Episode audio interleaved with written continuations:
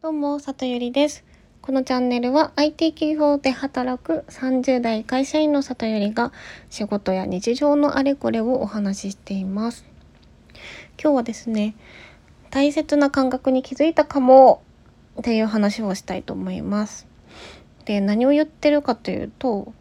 まあ私、まあ、そのちょっと前の経緯から話すとですね私今年に入ってからアウトプットをするものを増やしたんですね。で、まあ、去年までは、まあ、何を世の中にアウトプットできてるかというと、まあ、主にその IT の仕事の本業ですよね本業で IT の何かをものを生み出してでそれに対する対価をお金としてもらっているっていうことをやっていました、まあ、普通に働いてましたと。で今年に入ってからは、まあ、ビビたるものではあるんですけどこのヒマラヤとあと谷目という友人が企画展開しているワークショップを自分のコミュニティでやらせてもらっているのとあと最近はまあ本当に走り出しではありますけどコーチングをあの自分の練習も兼ねて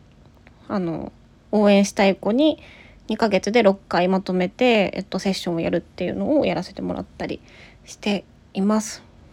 で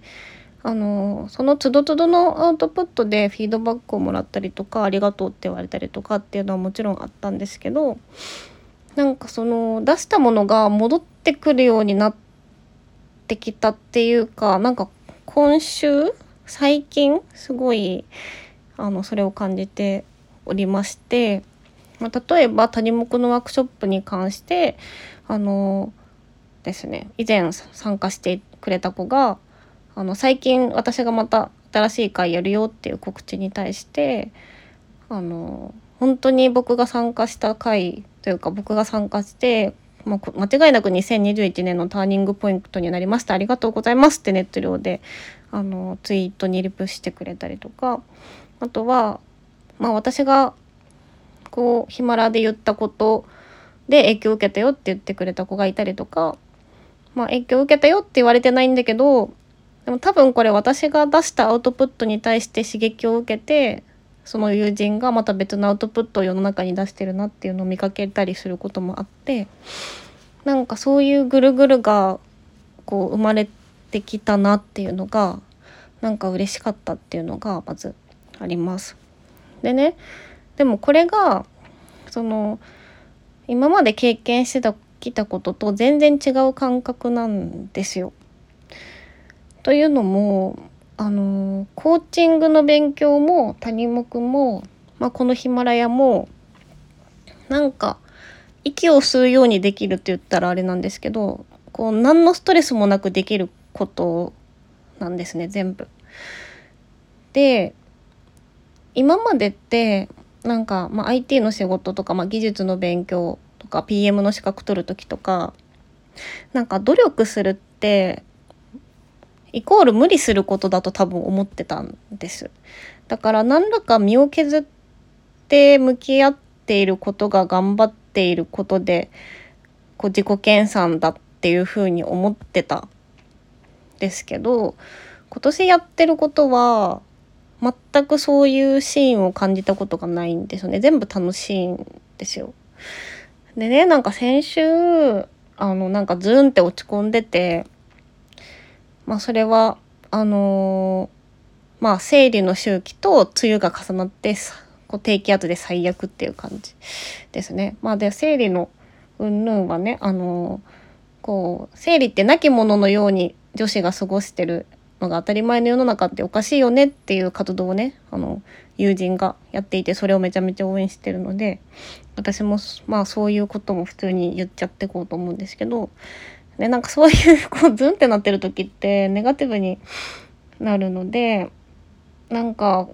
こう2021年もう半分終わったけど私何にもできてないな。マジでゴミくずだな。ゴミくず中のゴミだな。いやゴミくず中のクズかも。いやゴミくず中のゴミとゴミくず中のクズってどっちが下だろう？みたいななんか変なこと考えてたんですよ。でそれで、まあ、頑張れてないなって思った理由は2つで1つ目はま本業があのこうエネルギッシュにできない環境にまだ身を置いてしまっているっていうところが1つあって、まあ、それがすごく重要ではあるんですけどもう一つはその自分がやっているコーチングの勉強とか、まあ、その谷目とかこういうヒマラヤみたいなやつもあの今までの頑張ると全然違うエネルギーでできてることだからなんか頑張ってるっていう実感を全然持っててなくてだから何もできてないんじゃないかっていう漠然と不安になっちゃったんですよ。だけどその最近の「あのありがとう」とかその周りに多分影響を与えられてるなっていうのを、まあ、小さいですけどね気づいたらあなんか私ちゃんと今年も半年走れてきてるってから大丈夫って 思うことができました。でこの感覚その頑張ってるんだけど頑張ってないっていうかうん。まあでもそもそも頑張るとか努力するっていう言葉ってなんかニアリーイコール無理してるってことだよみたいな。あんたはなんか頑張る頑張るとかこうもっとやらなきゃみたいな。努力しなきゃとか言うけど一生無理して過ごしていくわけみたいなことを なんか2003年前にちょっときつめの占い師のおばちゃんに言われたことをなんかふと思い出したんですけどやっぱ自然体でできることでそのまあ、それが努力するっていう言葉が適切なのか分かんないですけど、うん、そのやりたいと思えること好きなことを自然体でできることをあの一生懸命やるっていうのって今までの頑張り方と全然違うやっていうこの感覚はこう今後こう私はなんか理想としてはライライフワーク見つけたなっていうもうこの仕事が本当に好きでそれで幸せにしたいっていう風誰かを幸せにしたいっていう風な状態になりたいから多分今感じてる感覚をとその誰かに周りに影響を与えていてそれがまた戻ってきてるようなこのぐるぐるをきっと大きくしていけば、まあ、ライフワークができているっていう状態になれるんじゃないかと思ってなので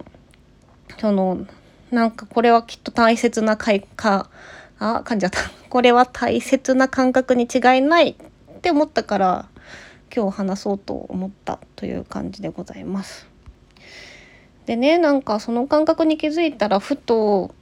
あの私が尊敬している友人であのサロンを経営してる子の言っていた言葉を思い出しまして、まあ、その子はあのオンラインサロンじゃなくてリアルなねあの場のサロンをやってる子なんですけども